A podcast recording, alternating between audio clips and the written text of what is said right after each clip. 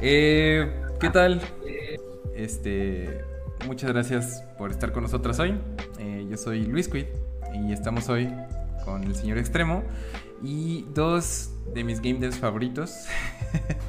Eh, está Sophie, que es Harmless Weapons en Twitter, y está Horlu, que es de Horlu en Twitter también. Eh, Sophie es ingeniera eh, dentro de Unity Technologies aquí en Colombia. Y de Horlu es developer dentro de Coconut Studios. Este. Ya me, quieren conocer a mí un poquito. Soy también Luis Quid, soy desarrollador este, y hago cosas.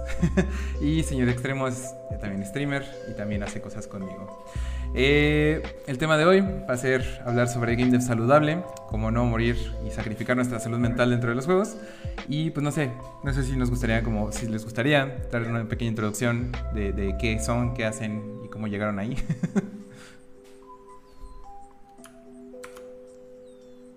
Claro, Sofía. Tú primero. Está bien. ¿Qué onda, Eh, Qué chido que pues bueno, yo aquí. soy ¿Qué onda, Sofía, Mark? como ya dijo Luis, yo trabajo ahorita eh, para Unity Technologies en el área de soporte del engine.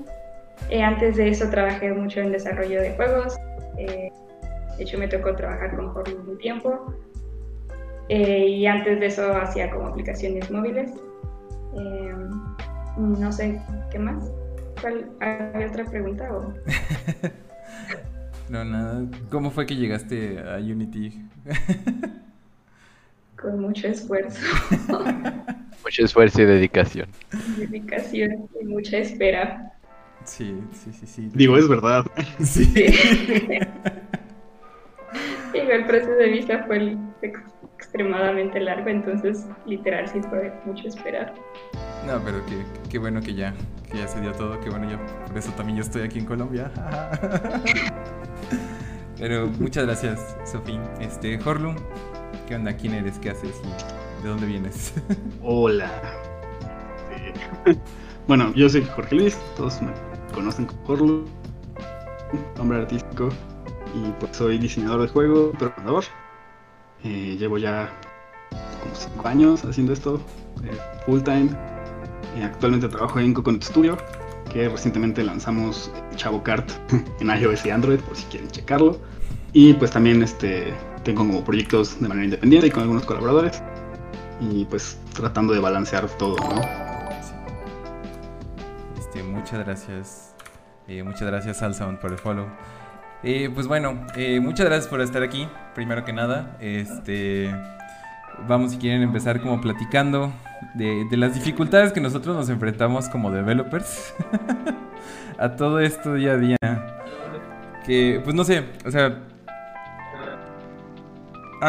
últimamente, como he tenido más tiempo libre, este, he tenido como mucha oportunidad de trabajar en proyectos personales, este, como es el que estamos trabajando ahorita, que es este podcast. Y se nos olvida mucho como el hecho de que dentro de estos proyectos personales o passion projects eh, también existe el, burnout, ¿no? No solamente es cuando viene de, empresas o más bien de estar trabajando en una empresa externa o una empresa de alguien más y que nos lo piden por crunching, etcétera, sino también viene de estos proyectos personales. Este, ¿alguna vez ustedes han trabajado como en estos proyectos y se han quemado de cierta forma a tal grado que les duele trabajar en el proyecto?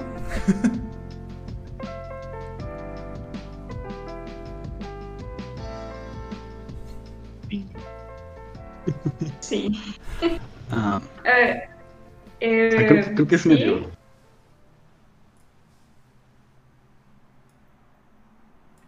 Me manda un poco. Ahí está, se están lagueando un poquito, pero a ver si quieren, no sé, ¿quieres ir tú primero, Sofi?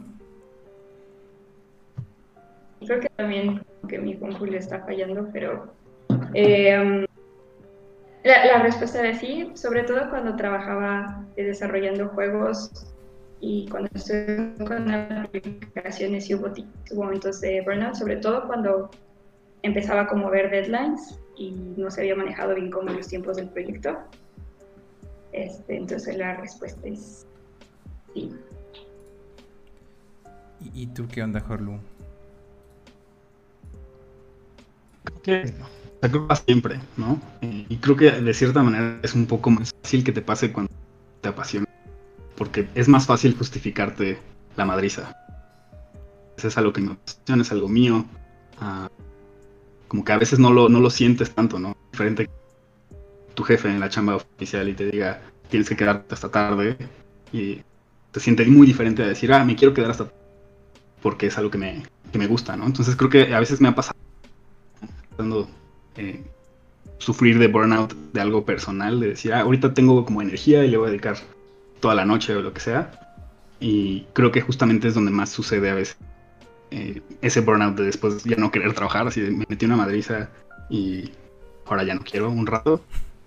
Entonces sí, creo, que pasa siempre, creo que no, no es tan diferente ah, el que sea proyecto propio o ajeno, si es algo que te apasiona es más fácil que te decidas meter una prisa, ¿no? Y el chiste es como tratar de evitarlo en ambos casos. Sí, y, siento que es como mucho el, también el hecho de que pues está, es muy común el, sentir que eh, si le echo más ganas o si, si yo trabajo más en este proyecto, va a ser mejor. Que no siempre es como es proporcional el esfuerzo que le metemos a los juegos al éxito que tienen o al cómo salen al final, ¿no? Que pues muchas veces cometemos el error de, medir este éxito por la, no sé, la cantidad de downloads que tiene sin tomar en cuenta pues qué tanto fue o qué tan buen producto es, ¿no? Aún si es como algo personal.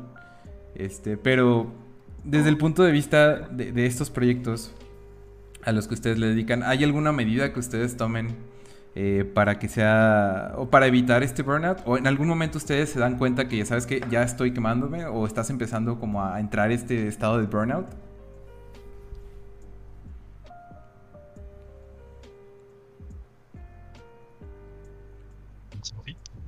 Sí, algo que yo intento hacer es, eh, cuando me empiezo a sentir cansada y empiezo como a ponerme irritable, sé que me, me, está empezando a pasar eso.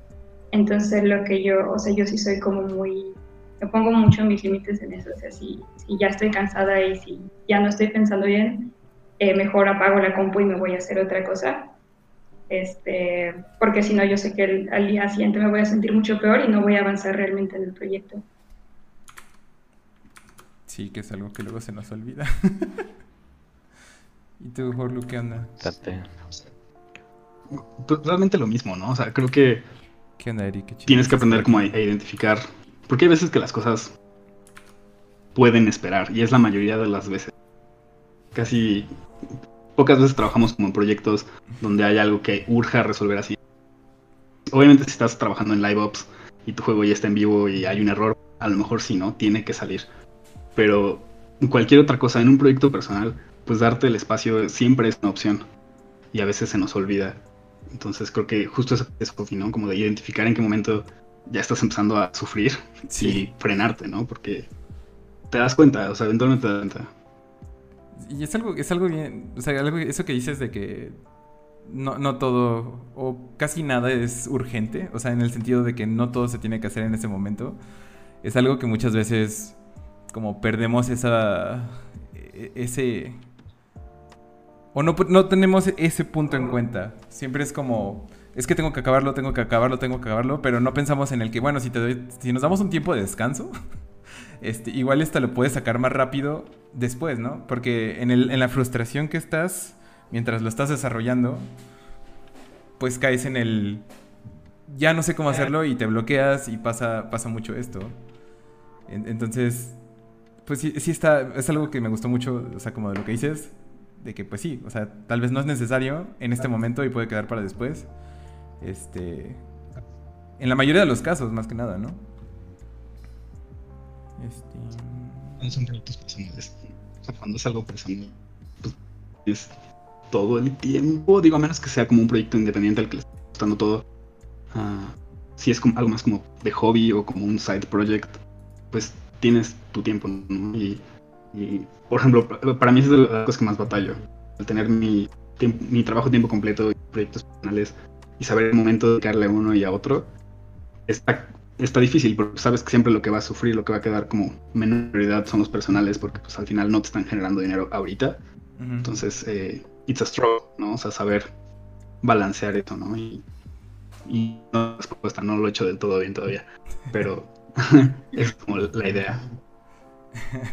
Sí, sí. Está, está, está chido el, el, intentarlo, creo que es la palabra importante. y, por ejemplo, contigo, Sofi, este, tú que pues estás trabajando en Unity, estás en, en, en el equipo de soporte, nos podrás platicar así como a grandes rasgos, o sea, como el estrés que viven ustedes a la hora de estar pues trabajando. Mm, supongo, a lo mejor un poquito sí, solo es. Eh, pues básicamente el trabajo es estar lidiando con problemas que tienen clientes todo el tiempo, entonces el trabajo sí puede llegar a ser muy, muy estresante y, muy eh, emocionalmente agotador, porque es literal problemas todo el día, todo, todos los días. Este, sobre todo cuando hay cosas urgentes que se tienen que resolver. Entonces, yo ahorita que he estado trabajando en eso, o sea, yo sí puedo mucho decir, pues si ya llegó como la hora de salir y lo que sea, eh, si no es urgente, o sea, si es lo que puedo esperar hasta mañana, pues mejor que espera hasta mañana, porque si no, yo sí noto que me, me canso muy, muy rápido. O sea, si ya, no sé, son las seis o lo que sea, eh, yo sí tengo que ponerme mucho en mis límites, porque si no, soy capaz de seguirle un rato más, cuando realmente, como dicen, o sea, son cosas que pueden esperar al día siguiente, o sea, no, realmente no pasa nada si te esperas un poquito más. Eso es algo muy importante como ponerte, y retomamos un tema que hablamos en el podcast anterior, tus límites, y seguir tus horas de trabajo. Por ejemplo, como dice Sofi, si ya son las 6 y eh, ya es tu hora de salida, decir, pues ok, esto puede esperar hasta mañana y lo podemos arreglar el próximo día y eso te ayuda bastante a, a evitar un burnout o evitar la fatiga mental que llegues a tener tú. Sí, es bastante como importante eso, ¿no? O sea, porque luego hasta nos sentimos culpables, siento yo, como en, en ponernos los límites. O sea, siento que es como mucho... Es que no me puedo poner un límite porque si no, no me estoy entregando al proyecto, ¿sabes? O sea, y más cuando son proyectos personales. Y, y, y pues del otro lado también está, cuando no son proyectos personales, está el... Eh, pues es que qué pasa si no estoy dando lo mejor de mí, ¿no? O sea, entra como la, la, la duda de pues si estoy haciendo un buen trabajo o no. Pero pues es súper importante como limitarnos en decir, ¿sabes qué? Ya no puedo más o hasta aquí voy a llegar para poder descansar y dar lo mejor de mí al día siguiente, ¿no? Hablando de eso, de dar lo mejor y de que ti. creo que... Ay, perdón. Nada, sí, adelante, habla. Este, o sea, quería como añadir, ¿no? Que creo que ahorita es especialmente uh, más difícil poner esos límites porque pues todos estamos trabajando desde casa, la situación del coronavirus, ¿no? Entonces es más difícil como olvidarte del trabajo porque no sales de la oficina y porque sigues en tu casa. Sí. Entonces creo que ahorita es más importante incluso que en cualquier otro momento, ¿no? O sea, otra saber, situación. este, sí, ya, ya no estoy en la oficina, sigas en tu casa. Ajá. Sí. Incluso también para eso siento que es importante tener tu propio espacio de trabajo que no sea tu cuarto. Porque sales de trabajar y sigues dentro de tu cuarto, sigues dentro de tu espacio de oficina, no cambia el ambiente, no cambia nada. Entonces es, es algo importante más que nada en estos momentos, en esta pandemia que estamos todos en casa, trabajando desde casa. Es importante pues poner ese o cambiar ese ambiente para que tu cerebro también cambie de, de canal, que, que no sea lo mismo todo el rato. Sí. Que luego es Y algo... eso es curioso porque, Ajá. ajá. Sí, di, Sofi. Ahora, y no vas a decir que, o sea, por ejemplo, Luis y yo recientemente tomamos una decisión similar, o sea, por eso es que ahorita yo estoy como en otro cuarto, eh, porque pues antes estábamos como los dos en el mismo estudio y era pues padre como poder compartir ese tiempo juntos, pero también como que cada quien necesitaba su espacio de trabajo para poder como definir límites dentro de la casa. Entonces, estoy de acuerdo con lo que estabas diciendo, o sea, que es muy importante dentro de la casa saber cuál es un espacio de trabajo y cuál es un espacio para ti, para relajarte, para dormir, para comer, etcétera. Sí, es bastante, bastante importante. Y aun cuando estás trabajando, por ejemplo, pues en nuestro caso, este Alex, que pues trabajamos, digo, en- en- contigo creo que tienes como un equipo separado para trabajar y otro para jugar. Pero pues nosotros que sí estamos como chambeando y jugando, tal vez a veces en- hasta en el mismo equipo, pues es importante como tener estos límites y saber, bueno, a partir de esta hora ya no voy a abrir nada de esto porque solamente me va a quemar y voy a, no sé, estar jugando, voy a meterme a hacer stream, voy a meterme a lo que sea y todo lo que sea chamba lo voy a dejar de fuera, no voy a checar correo, no voy a checar incluso esas hasta redes sociales, ¿no? Que es luego lo que nos termina agobiando mucho. Sí, más ahorita que hay pura noticia negativa de, de cierta forma es importante desconectarte y de hecho eso también, o sea, si tú usas tu mismo equipo, digamos, tu laptop, PC, gamer, lo que quieras, ¿no? O sea, y es con la que juegas y con la que haces streams y con donde estás la mayoría del tiempo, después del trabajo darte un, un pequeño break o eh, durante tu trabajo tener un pequeño break y alejarte de ese espacio, alejarte de ese equipo para que también tu cerebro se reinicie, cambie otra, se, se despeje de ahí. Sí, sí, sí, sí. Y algo que decías hace rato, eh, que era cuestionarte si estás dando el todo o si realmente eres bueno en tu trabajo. Es algo que les quisiera preguntar a ustedes, a ti Sofi y a ti Horlu. ¿Ustedes llegan a sentir eso, llegan a cuestionarse eso mientras están estresados o durante ese burnout, durante ese estrés o ese lapso de que ya están agotados, que dicen ya, o sea, no estoy dando el todo de mí a pesar de que tu jefe te está felicitando, o tus alumnos o cualquier cosa, o sea, que diga que todo, ustedes ven que va bien, pero ustedes se lo están cuestionando como por decirlo, un síndrome del impostor. Sí, o sea, al menos en mi caso sí, o sea, y es todo el tiempo, no solamente cuando ya estoy cansada, o sea, todo el tiempo constantemente me pregunto eh, si realmente lo que estoy haciendo vale la pena. Y yo sé internamente que, o sea, sí, o sea, de alguna forma llegué a donde estoy, pero aún así es algo que me pregunto todo el tiempo. Sí. Igual, digo, hay, hay días peores, ¿no? Hay días donde se siente más. Sí. Que no, no, no se. Pero. Pero sí, o sea, creo que pasa todo el tiempo, ¿no? Sobre todo porque creo que somos una disciplina, o sea, desarrollar juegos te estás enfrentando a problemas nuevos todo el tiempo. ¿no? O sea, el que hayas hecho un juego no quiere decir que ya sabes hacer otro juego. ¿no? Sí. O sea, si, ca- si cambias de género o incluso dentro del mismo género, empiezas un nuevo, son problemas nuevos. Entonces constantemente te estás topando con que no sabes la respuesta a algo. Entonces creo que es muy normal que nos sintamos inseguros a veces de nuestro conocimiento, ¿no? O sea, rara vez, rara vez te sientas frente a la computadora a decir, ah, voy a hacer este juego o programar este sistema o lo que sea, y te sale la Es primera. o parte sea, de esto, de hablar de no. Ok, ahorita que estás diciendo eso, ¿tú te consideras alguien bueno dentro de lo que haces? O sea, ¿te Clima. consideras que sí, que sí la armas? o sea, digo, creo que ah, es algo que también eh, me, me gusta a veces estar, pero cada vez que me lo cuestiono es como, bueno, ¿cómo funciona el, título del... cómo no morir en el intento? Y todavía no el- de, de hacer juegos, ¿no? Eh, gracias a no me ha faltado chamba, ¿no? En estos años. Entonces, que algo estoy haciendo bien, ¿no? O sea, es lo que me cuando me pega muy fuerte el síndrome del impostor. es pues si de verdad no supiera lo que estoy haciendo, pues creo que no, no estaría donde estoy, ¿no? Obviamente tenemos aspiraciones de llegar más lejos, ¿no? Y hacer cosas más chingonas y todo, pero pues creo que hay que celebrar las pequeñas victorias, ¿no? O sea, si este año logré lanzar un juego y aunque no leen lo que sea, pues lo logré, ¿no? Y es algo que, que nadie me quita, ¿no? Y hay que anclarnos a esos logros cuando sucedan. Ustedes continúen, yo voy- estoy arreglando una cosa acá en el stream, jaja, pero ustedes sigan. no te apures. Eh, te- Tú, Sofi, este, ¿llegas a sentir algo del estilo de, digo, ya dijiste que sí, pues, pero tú te sientes que eres buena dentro de lo que haces? ¿Tú sientes que sí, que si puedes hacer eso, puedes hacer más? ¿O cómo te das cuenta tú que estás haciendo un buen trabajo? Esa es una pregunta un poco complicada porque como decía, Jorge, o sea, hay días, hay días buenos y hay días malos. Entonces, Ujú.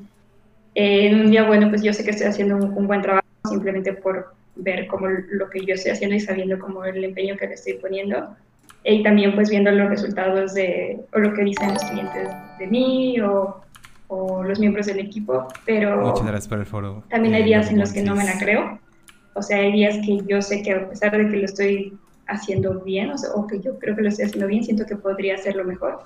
Entonces es como una batalla interna de eh, saber si realmente lo estoy haciendo bien o si lo puedo hacer mejor. Y en esa batalla interna, digamos, de ambos, porque ambos llegan a tener esa batalla interna, ¿se sienten o se comparan con alguien o se sienten como, no sé, si fuera, no sé, ahorita el único game dev que se me ocurre es Gabe Newell, pero, eh, por ejemplo, compararse con Gabe, este, que dijeran, si yo fuera Gabe todo esto sería más fácil, ¿llegan a sentir eso? Mm, No, no exactamente, o sea, no de, ah, me gustaría ser esta persona para que las cosas sean más fáciles, porque sé que, que probablemente esa persona siente algo muy similar. Pero sí me ha pasado como viendo o trabajando como con otros miembros del equipo, o incluso como si de toda la compañía, o, o viendo otros clientes. Es, o sea, yo sé que hay muchísimas cosas que yo no sé y que siempre puedo mejorar. Este, de hecho, o sea, como entre más me entero de cosas, más me doy cuenta que sé muy poquito, entonces sé que hay muchísimo que puedo, que puedo aprender y eso también a veces me hace dudar sobre eh, como qué tan buena soy, Eh, pero pues intento recordarme que es un paso a la vez y que no voy a llegar de un día a otro a, ese lugar, sino es, es todo un proceso. Y que otra persona lo haya logrado no significa que yo voy por el mismo camino, o sea, simplemente son caminos distintos. Aquí en el chat dicen que compararse es una buena manera de deprimirse innecesariamente. te llegas a comparar con alguien, llegas a decir, me gustaría tener, no sé, la habilidad de, digamos, de Luis, de tener o de desarrollar este, no sé, esta mecánica de juego rápida o algo así. O sea, creo que es algo que pasa mucho también en redes sociales. De repente abres Twitter y ves unos increíbles, súper interesantes. Y creo que sí es medio inevitable como hacer como comparaciones no en tu cerebro. de ¿no? esta forma y Así, para wow, eso ¿cómo lo habrá hecho? Y hay veces que lo ves y dices, ah, qué chido, seguro hizo así.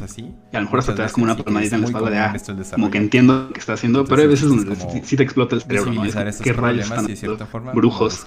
Eh, ayuda entre nosotros y formar una comunidad más eh, saludable. creo que es un poquito lo que dice Sofi, ¿no? Es como entender que obviamente hay gente con diferentes caminos y diferentes experiencias y, y no quiere decir que no puedas eventualmente llegar a ese punto, ¿no? Ah, creo que es especialmente como impactante cuando ves a alguien que está súper joven, ¿no? Así, Sí. alguien que subió un tweet así de que, ah, estoy en la prepa y acabo de hacer este prototipo así de, ¿qué?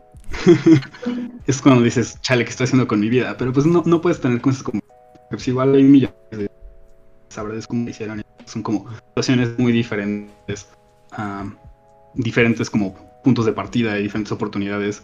Ah, entonces es muy importante como mantenerte en el, en el suelo, ¿no? Y saber que mientras estés haciendo tu mayor esfuerzo y vayas por el camino eh, que vas encontrando, creo que es el correcto, ¿no? O sea, al final, mientras lo disfrutes, está chido. Acá, Y eso es como parte de tu forma de, de llevar el síndrome de impostor o de...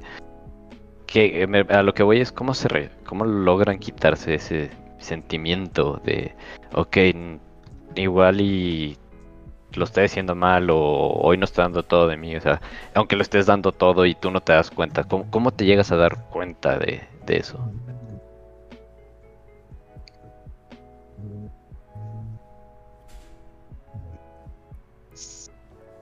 Ah, creo que. O sea, no sé. O sea, para mí es como. Como lo mismo que que ¿no? es donde muy común. no vas a tener el mismo desempeño, ¿no? O sea, creo que es imposible mantener como muchos de un en nivel varias constante de- creativas nos pasa de al trabajo porque muchas veces tienen. Tato, por ejemplo, tareas bien en pesadas, Fotografía, ¿no? en Eh, arte, ilustración. no hay días donde desarrollar este tipo de. Parte de tu juego es como muy rápido, ¿no? Entonces se siente como un chingo de progreso. Y hay días donde implementar un sistema, pues a lo mejor te va a tomar dos semanas, ¿no? Entonces hay veces donde en todo el día lograste escribir, no sé, un método, o un bloque de código nada más. Pero llegar a ese bloque te tomó todo el día. Entonces ese- esos días se pueden sentir muy, ¿no? no se sienten nada productivos porque dices, al final solo hice una cosa. Pero es que el nivel de complejidad era mucho más grande que, no sé, que poner un botón o yo qué sé, ¿no? Algo más sencillo. Entonces, eh, pues no sé, creo que es nada más como hacerte la costumbre a no, no tomártelo como, como tan a pecho, ¿no? Aprender que hay días donde vas a avanzar un chingo y va a haber días donde no vas a avanzar tanto. Ajá, Simplemente Pero no sabotear. Es muy importante mantener como constante. Ajá, no, no detenerte, creo. Que- Sí, Sí. Sí, Veo que muchos, veo que muchos en el chat están poniendo que todo, así que muchos se, se identifican. se sienten identificados o cosas así. Ustedes, pues que ya, digamos, mejor lo que ya desarrolla videojuegos, Sofi, que tú ya estás en trabajando directamente con Unity, ¿qué consejos les pueden dar para que no se sientan así? O sea, ¿qué, hacen ustedes para que digan, ok, yo sé que estoy haciendo mi chamba bien, hoy fue un día poco productivo, pero sé que lo estoy haciendo bien, o cómo te das cuenta que si, que si llevas a cabo tu tarea bien?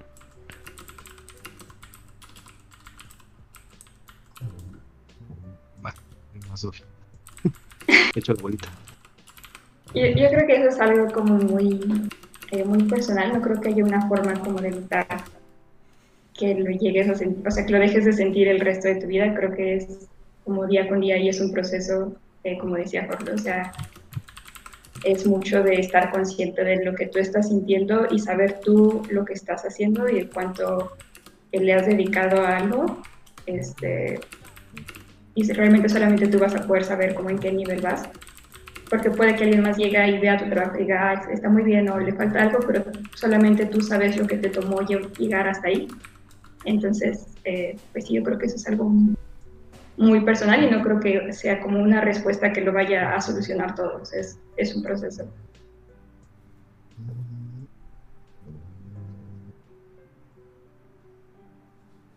O sea, creo que. pues, O sea, no sé si, si haya justamente una respuesta general, pero creo que si tienes un mal día, eh, tratar como dejarlo atrás, ¿no? Habrá otro día. O sea, mañana será otro día y mañana puede ser mejor.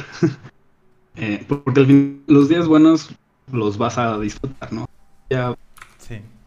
ese día te vas a poder dar como esa palmadita en la espalda. Y esos días están chidos, ¿no? El chiste es como eh, aprender a sobrellevar los días malos, ¿no? Porque a veces hay rachas donde pues van a ser más días malos que buenos, ¿no? Y el chiste es que no dejarte que te, te bajoneen del todo, ¿no?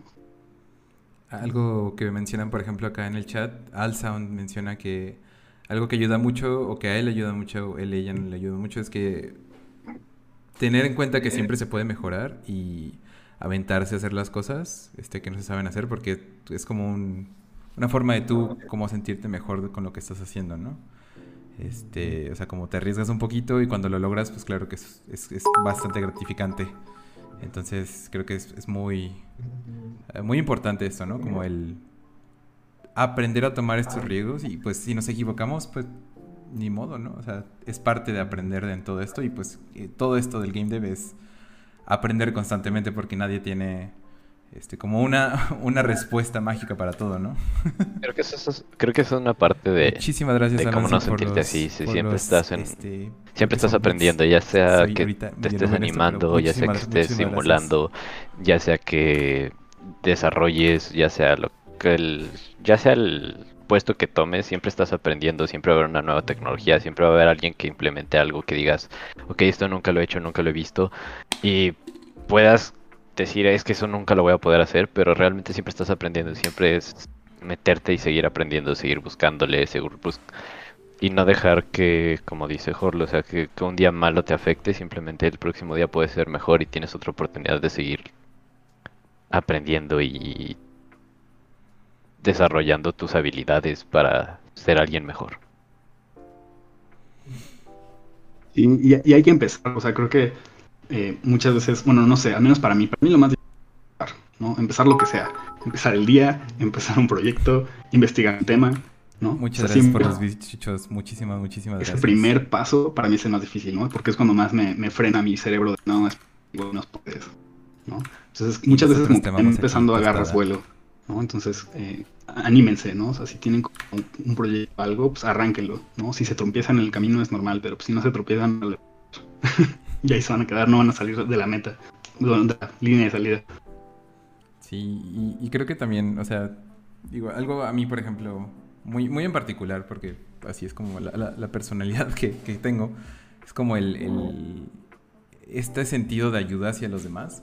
O sea, porque la verdad, yo ni de rollo hubiera podido hacer ni la mitad de lo que he hecho este, si no hubiera tenido el, apoyo de, la gente que me rodea, ¿no? En este caso, Alex, que está apoyando, Horlut, que me has apoyado muchísimo, Sophie, muchísimo más. Entonces, creo que es algo muy importante que, que, debamos tener en cuenta. Todas las personas que estamos metidas en esto del desarrollo es que, así como nosotros estamos tal vez eh, Horlu, Sophie, este, incluso yo un poquito, Alex, eh, creciendo en esto y estamos en un punto más allá. Hay gente que está empezando que muchas veces va a pasar por nuestros mismos problemas, va a estar enfrentándose a las situaciones, incluso a veces hasta un poco más complejas, porque las cosas van cambiando. O sea, algo que caracteriza a esta industria es que siempre está innovándose.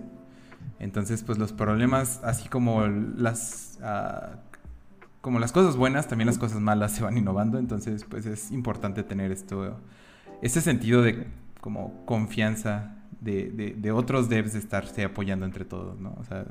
Creo que es muy importante y algo que ayuda a hacer muchos mejores juegos, ¿no? Hablando de, de hacer mejores juegos y de no hacer mejores juegos, ¿cómo... Tengo una pregunta para ustedes que, que desarrollan juegos ya profesionalmente o desarrollan código. ¿Cómo haces un proyecto sin que lo llegues a odiar o decir, madres, esta madre es mala? que, que, sientas como la satisfacción de que vas bien. ¿Qué onda, Cas? Qué chido tenerte por aquí. pues creo que es una relación amor-odio, ¿no? O sea, hay días donde... Eh, y creo que tiene mucho que ver con el síndrome del o sea, hay días donde tu proyecto y lo ves con puros ojos de amor.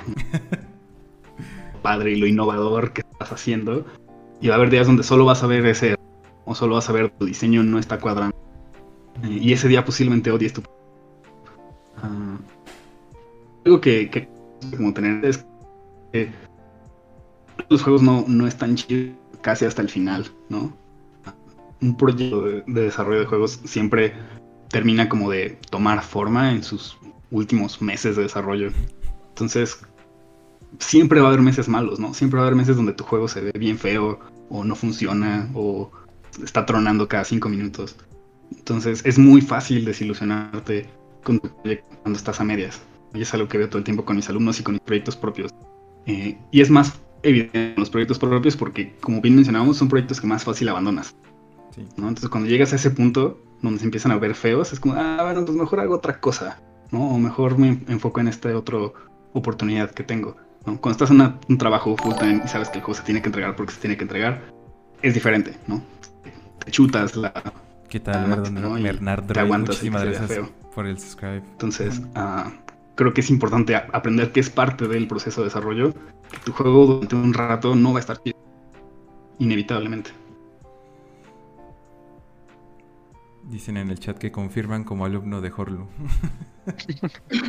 Saludos a los alumnos que están en el chat.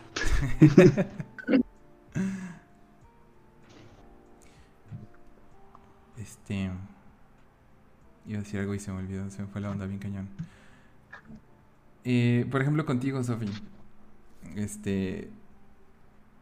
Contigo, bueno, de, la, de como lo que me has mencionado últimamente, ocurre una situación diferente en cuestión de ver un proyecto feo, sino que más bien cuando estás fuera del trabajo y ves algo que sea relacionado no directamente al trabajo, te estresa mucho. ¿Nos podrías platicar con un poquito más de cómo es este, esta, esta dinámica de, de, salir de chamba y ver cosas de Unity o ver cosas así como de temas relacionados a proyectos y que te... O sea, que ¿Cómo manejas esto más que nada?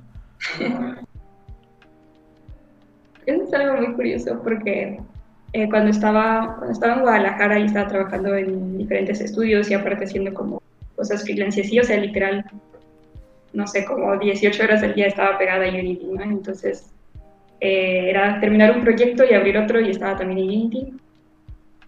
Eh, pero ahorita siento que a lo mejor también tiene que ver con que estamos como encerrados en casa sin poder salir, pero como les decía al principio, yo tengo que conocer muy bien mis límites porque llega un punto en el que ya son tantos problemas con los que estuve lidiando en el día que o sea, ya, ya no quiero pensar en eso.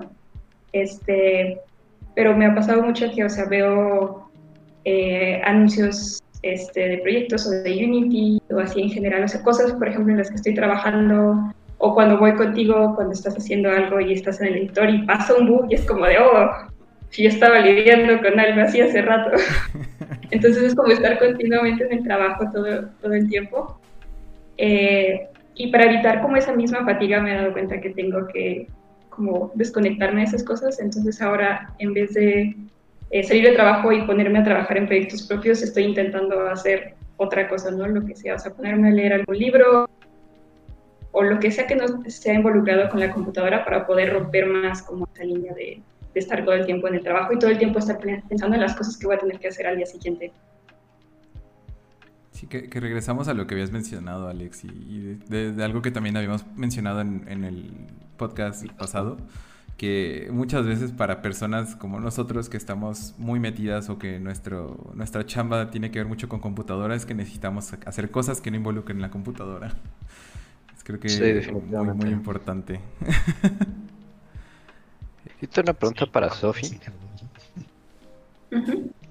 Eh, tú que estás ya involucrada pues en una empresa grande de desarrollo y todo, todo eso. Hay veces que la gente no sabe, o la mayoría del tiempo la gente no sabe qué se vive adentro de ese tipo de estudios. Incluso no sé si Horlu también quiera contestar esta pregunta. ¿Qué es qué son las conductas malas o qué son prácticas, más que nada, no conductas, prácticas malas que están como glorificadas o que no se dan cuenta la gente que pasa dentro de este ambiente, digamos, el crunching, el project manager que te dice este juego es todo y vas a estar aquí todo el rato y de aquí no sales hasta que está terminado o algo del estilo. También interesante porque en mi experiencia en Unity hasta este momento ha sido como un poco diferente en ese aspecto. O sea, ellos eh, no, no, quieren que nos, eh, ¿cómo le digo? Mm, que nos cansemos o que trabajemos de más para que podamos estar como siempre o la mayor parte del tiempo bien, que eso es algo que me ha gustado mucho de aquí, o sea, es, es mucho de, pues si ya se acabó el día y eso puede esperar, pues que espere, ¿sabes? O sea, no, nada. Entonces evitan mucho como esas cosas de crunch o, o malas prácticas para eh, porque realmente pues, lo que les interesa a ellos es que nosotros estemos bien, o sea, que los empleados estemos bien, y eso es algo así muy diferente, porque en otros lugares en los que he trabajado, en otras empresas, o sea, cuando se acercaba un deadline era de tienes que dar todo, o sea, pues tienes que dar todo para que salga, y me acuerdo que estuvo una vez que eh, fueron como los, los jefes o los dueños a mi casa en un domingo porque se tenía que entregar algo. Y yo ya había renunciado, o sea, yo ya había renunciado a ese punto. Yo estaba dicho, no, yo ya está aquí, pero tenían que entregarlo. Y fue así como, pues, pues bueno, ya estás aquí, pásale y, y ahorita lo sacamos. Pero ese tipo de cosas me pasaba mucho trabajando en estudios pequeños, que es lo que no me ha pasado aquí.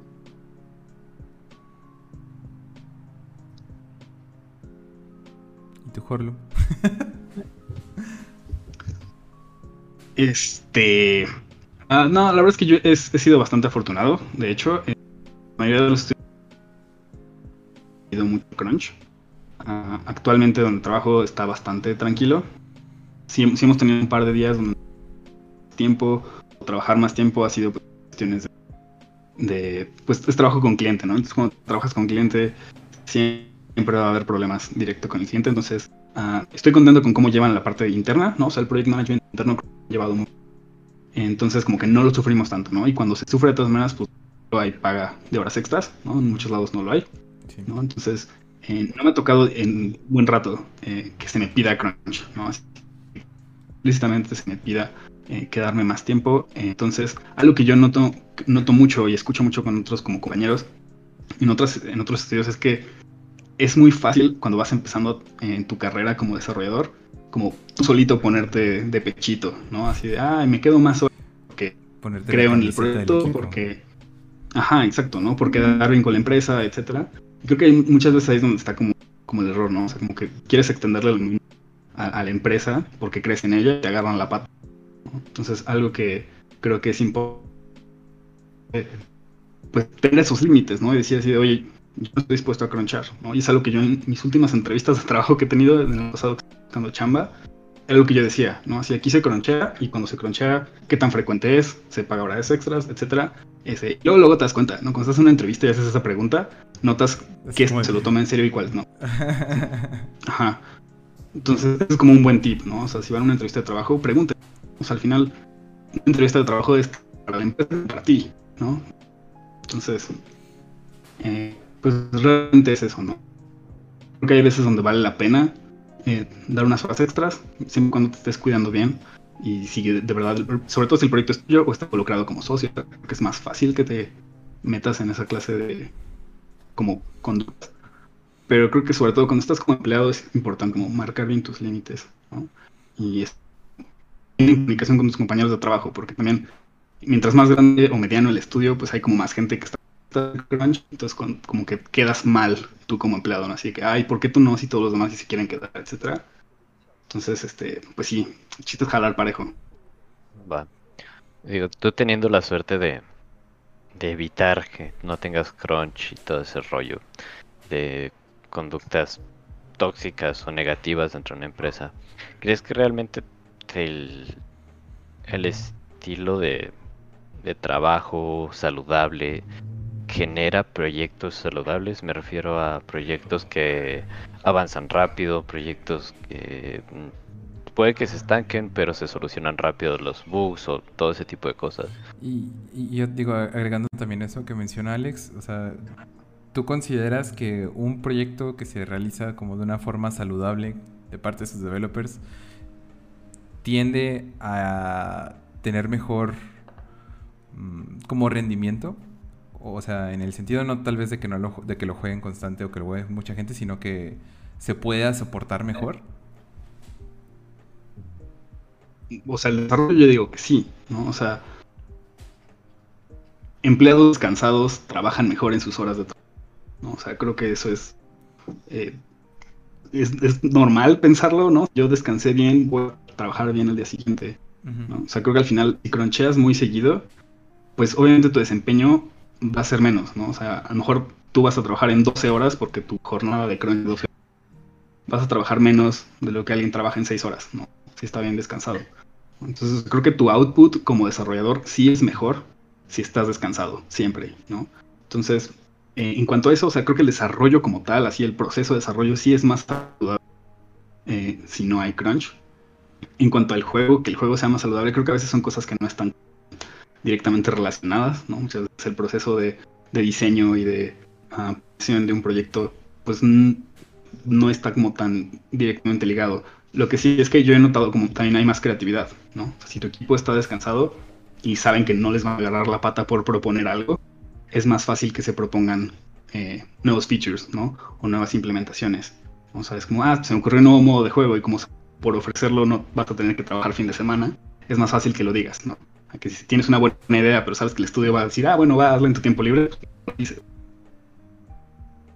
Sí, definitivamente. Que creo que eso, por ejemplo, ahorita tú, Sofi, que, entraste a, a Unity, y también, Jorlu, estás trabajando, o sea, el rate de personas, o sea, ya no son como full dudes el equipo, pues. O sea, están trabajando ya con gente más diversa.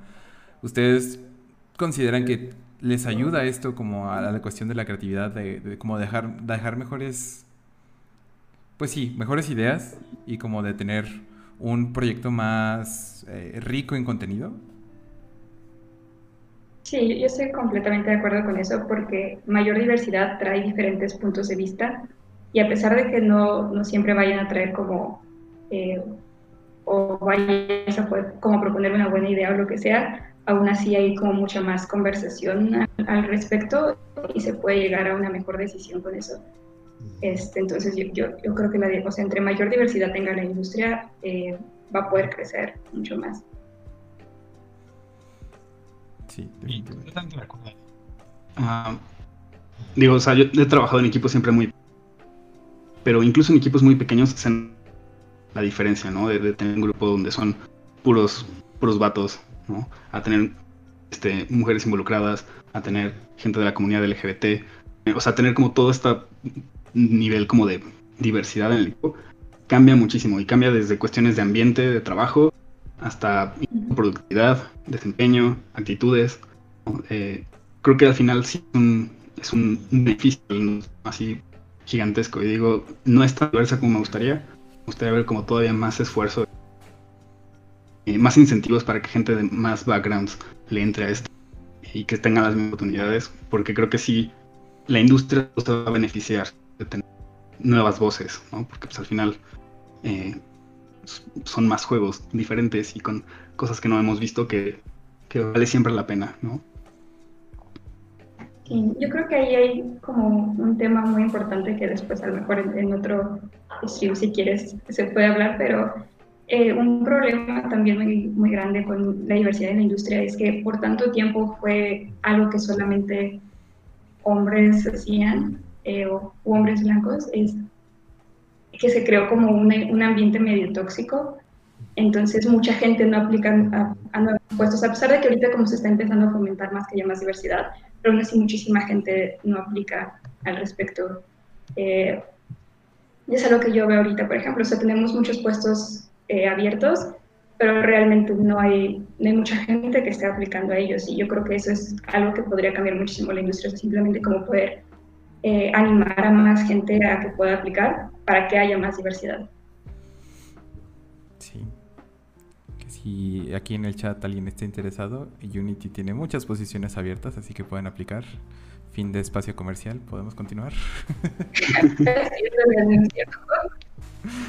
este, aquí en el chat, Cas eh, menciona que, por ejemplo, también en cuestión de diversidad, Ah, muchas veces se tienen eh, personajes femeninos y el equipo está hecho enteramente de hombres, entonces el, personaje dentro del juego se nota pues que no, no fue escrito por una persona, una, una mujer, por ejemplo, ¿no?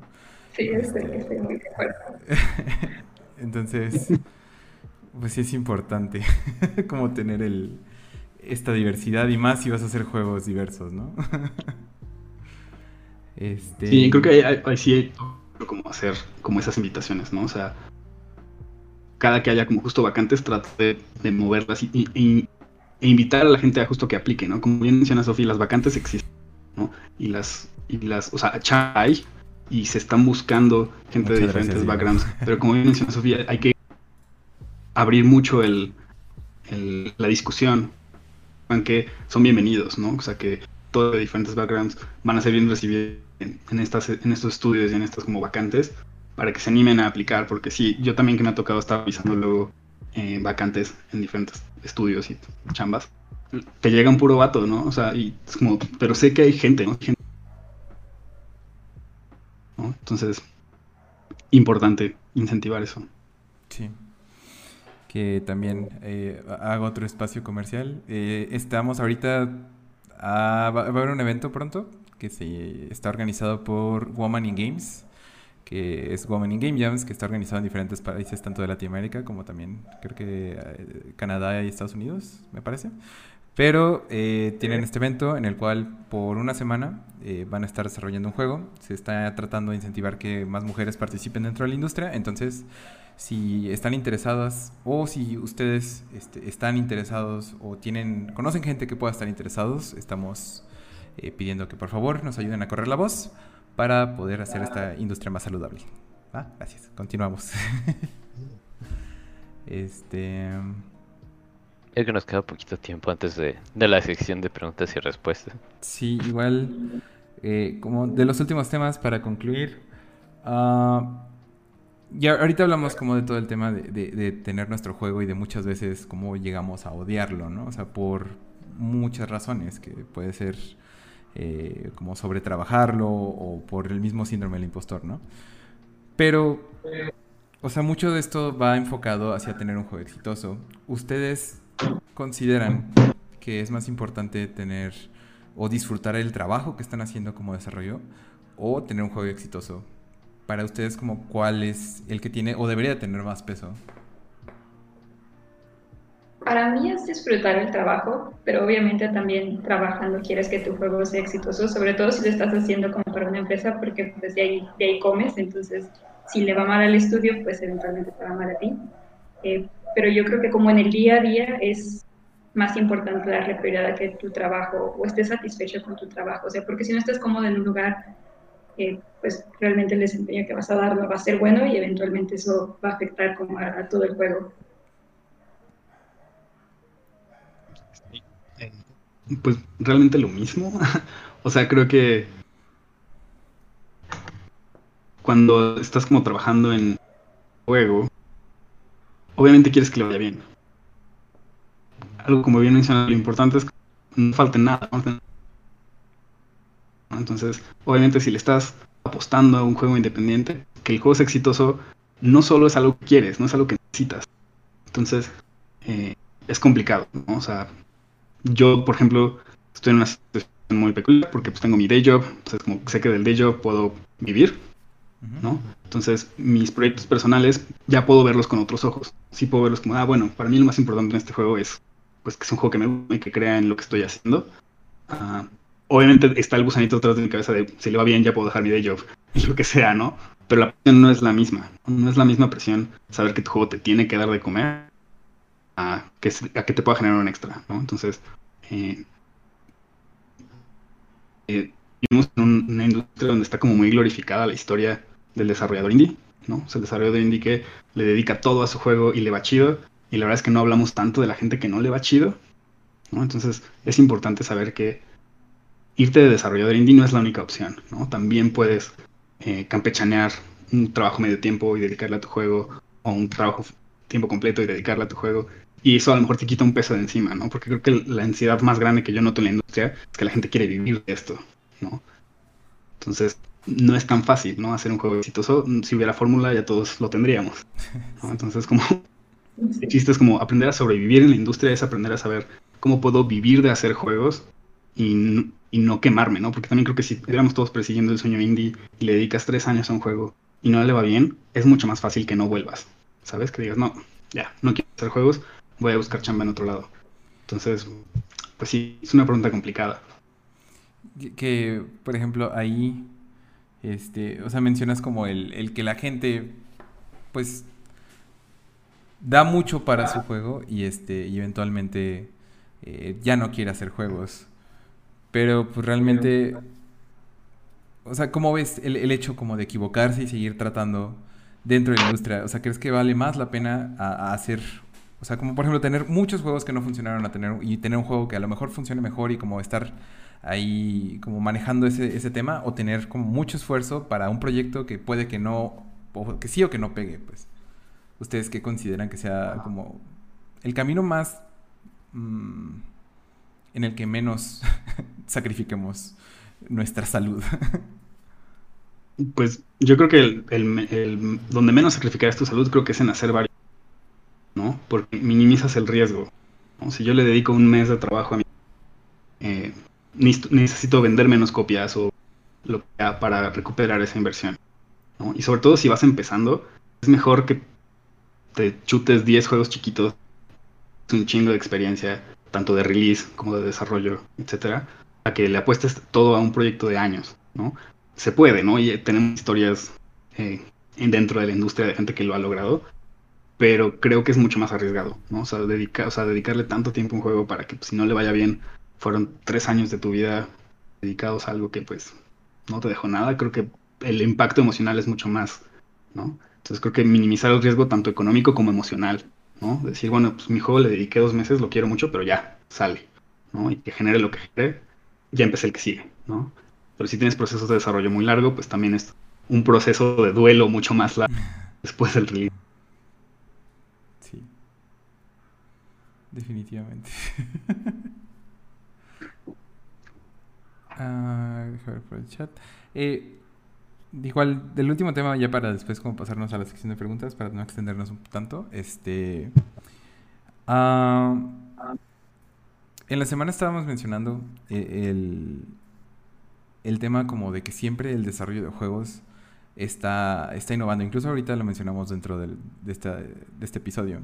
Este, ¿Ustedes qué tanto tiempo le dedican a aprender nuevas tecnologías?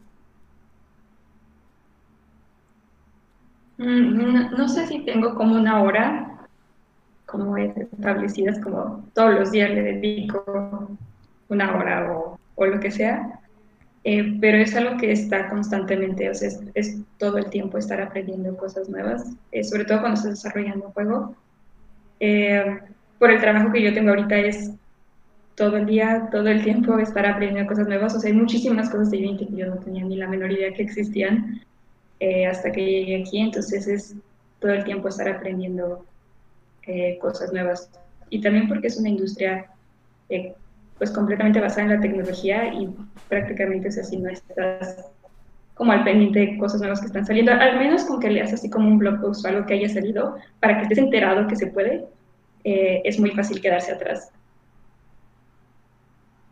Sí, igual, o sea, creo que igual no tengo como una, un tiempo dedicado, una hora para aprender como tecnologías nuevas, pero al final el proceso de desarrollar te está llevando a aprender cosas nuevas, ¿no? O sea, no es algo que en lo personal busque, ¿no?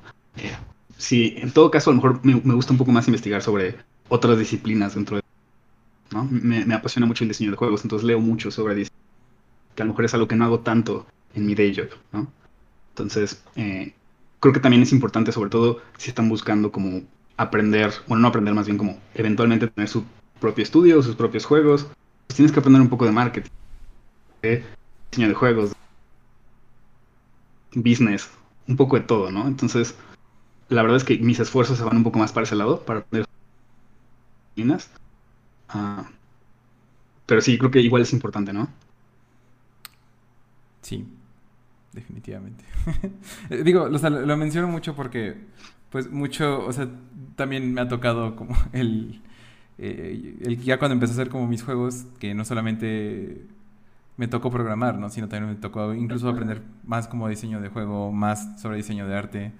Y, muchas veces siento que también está esta conducta dentro de programadores, que pues yo empecé siendo programador, de que, ay, es que yo no voy a hacer arte porque de eso se deben de cargar los artistas, pero pues muchas veces nosotros debemos de enseñarles, o ellos también, aparte de saber, tenemos que nosotros saber cómo hacerlo para poder tener algo que se sienta bien no necesariamente que se vea bien, sino que se sienta bien y que pues eso involucra a veces pues aprender de esto, ¿no?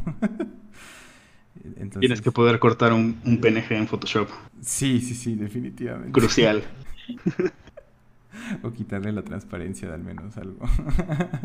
Ajá. Este. es algo eh, que todos debemos de seguir haciendo y es como el mejor consejo que, es el, que les podemos dar el seguir aprendiendo y seguir investigando cómo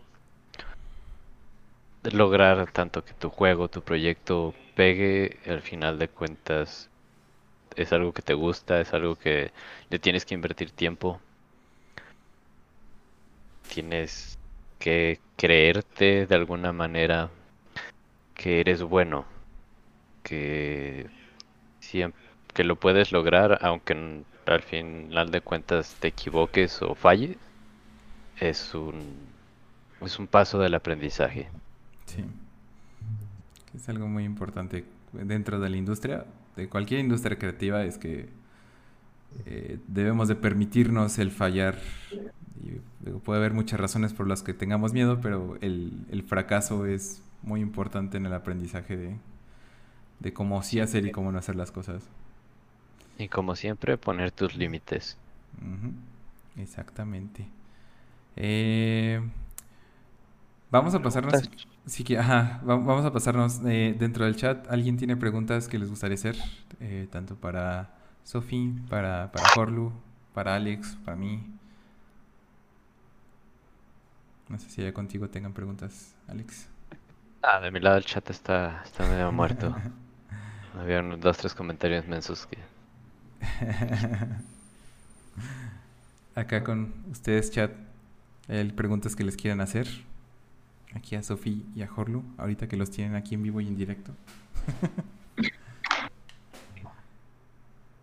Están aquí hablando de Paint y de cómo les sirve para hacer arte. Excelente. Dice, dice Kaz, eh, ¿cómo le hacen para sacar ideas de quiero programar esto, pero sin que sea imposible? Supongo que se refiere a algún programa que, o alguna idea de programa, pero que no suene muy imposible. Igual así como... Como, como prototipado. Yo creo que, ajá, ¿cómo, cómo hacen una idea tangible? O sea, ¿cómo empieza su proceso de, ah, quiero hacer esto y lo voy a hacer? O cómo, su, cosa, ¿cómo progresan de esa idea, pues? Ya. bueno, al menos para, mí, o sea, como que sí parto mucho de, de, o sea, tratan de empezar de ideas pequeñas. Si ahorita están visualizando un juego súper complejo, traten de, como en su mente, como estilarlo. ¿Cuál es la parte más importante? ¿Qué es lo que necesito probar para ver si vale la pena? Como prototipen eso. Si es un juego de plataformas, decir algo, pues lo más importante sería tu controlador de personaje, ¿no? Que se sientan chidos los saltos, el movimiento, este, el ataque, lo que sea, ¿no? Entonces, empiecen por eso, ¿no? Y traten de partir una, como todo en tareas pequeñas. Pues realmente es eso, ¿no? O sea, prototipen siempre lo más chiquito que, que más rápido les va a dar la idea del juego completo, ¿no? Es muy fácil como al empezar un nuevo proyecto como distraerte y decir, uh, sí, puedo hacer los menús y puedo hacer eh, enemigos y cosas así. Traten de prototipar con lo menos posible. Metan un cubo en Unity y háganlo brincar. Y que es chido tu cubo. Ya de ahí todo va para arriba, ¿no?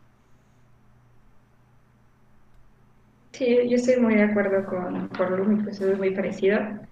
Algo como extra que yo hago es, eh, antes de meterme a programar, me gusta como en un cuaderno, como ya sea como hacer, escribir o hacer un sketch rápido, solamente como para tener más clara la idea que tengo en mi cabeza antes de meterme directamente al código y empezar a programar cosas, porque luego me pasa mucho que empiezo a divagar y como dicen, pues, sí, o sea, estoy haciendo el movimiento del personaje, pero ya empecé a agregarle menú y ya empecé a agregar montón de que realmente no necesito. Entonces, eso es lo que yo hago, hago como un apunte rápido para saber cómo hacia dónde voy. Muy bien, este, y aquí hay otra pregunta en el chat. Bernardroid dice, tips para decir que no a proyectos nuevos o para no cargarte mucho la mano en proyectos en los que ya estás trabajando. Mm, ponerte límites. Eso es lo más importante. Ponerte límites, este, no tanto es el decir que no, simplemente ver, tengo cinco proyectos y es mi carga máxima de trabajo, tengo que ponerme este límite tengo que decir que no a fuerzas, por más que quiera el dinero, por más que me divierta, por más que me gusta hacer, porque vas a terminar cargado, vas a terminar cansado y no vas a completar con ninguno de los proyectos.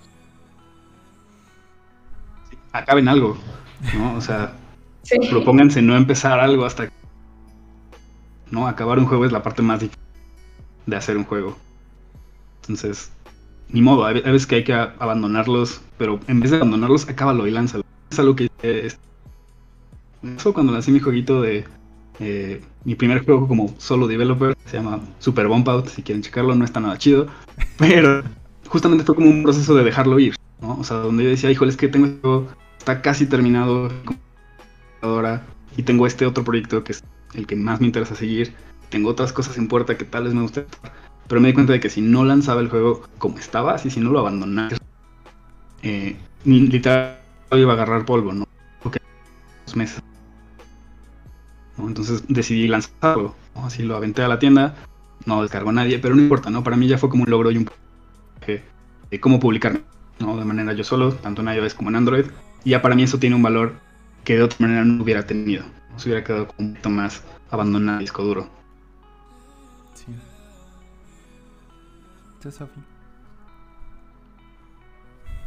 Eh, pues creo que mucho de lo mismo. o sea, para mí es, mucho aprender a decir eh, que no cuando yo ya sé que ya estoy saturada. O sea, si, si yo sé que no voy a alcanzar a hacerlo, eh, pues no tomar el proyecto. Y como dice Jorge, es saber terminar un proyecto también, que eso es lo más difícil. Muy bien. Este, vamos a ver si alguien más tiene preguntas, si no ya concluimos con una pregunta que yo les quiero hacer. Eh, ¿Alguien más en el chat? ¿Les gustaría preguntarle algo a Sofi o a Horlu? Alex, ¿no? Porque me caigo. de juegos. Alex, consejo. No, porque me caigo no, a mí no. no, también a Alex si quieren. Ah. Lo, lo, quieran preguntar. Saben que ese es el espacio para, para hacerlo. Creo que no. Pero bueno, este, si surgen más preguntas, ya saben, pueden encontrarnos en redes sociales. Eh, a, a Sofía Horlu les los dejo a su discreción. A ellos no los contacten a menos de que ellos digan que sí pueden contactarlos, pero al menos a mí y a Alex sí nos pueden contactar y nosotros podemos hablar con ellos al respecto. ¿Va? Este, yo nada más para ya finalizar el episodio de hoy me gustaría hacerles una pregunta a ustedes. Eh, si pudieran aconsejarle algo a, a, las personas que están entrando al game dev hoy, que algo que siempre tengan en mente, ¿qué es lo que le aconsejarían? Lo que yo les diría es que está bien pedir ayuda. O sea, sobre todo eh, siento que en esta industria a veces puede ser muy celoso de, ah, es que yo, yo sé hacer esto y es mi sistema y nadie más lo puede ver, eh, pero realmente hay que ser un poquito más abiertos y realmente hay muchísima gente que está súper dispuesta a ayudar. Entonces, si estás muy adorado en algo, en lo que sea, lo mejor es pedir ayuda. Ok. veces.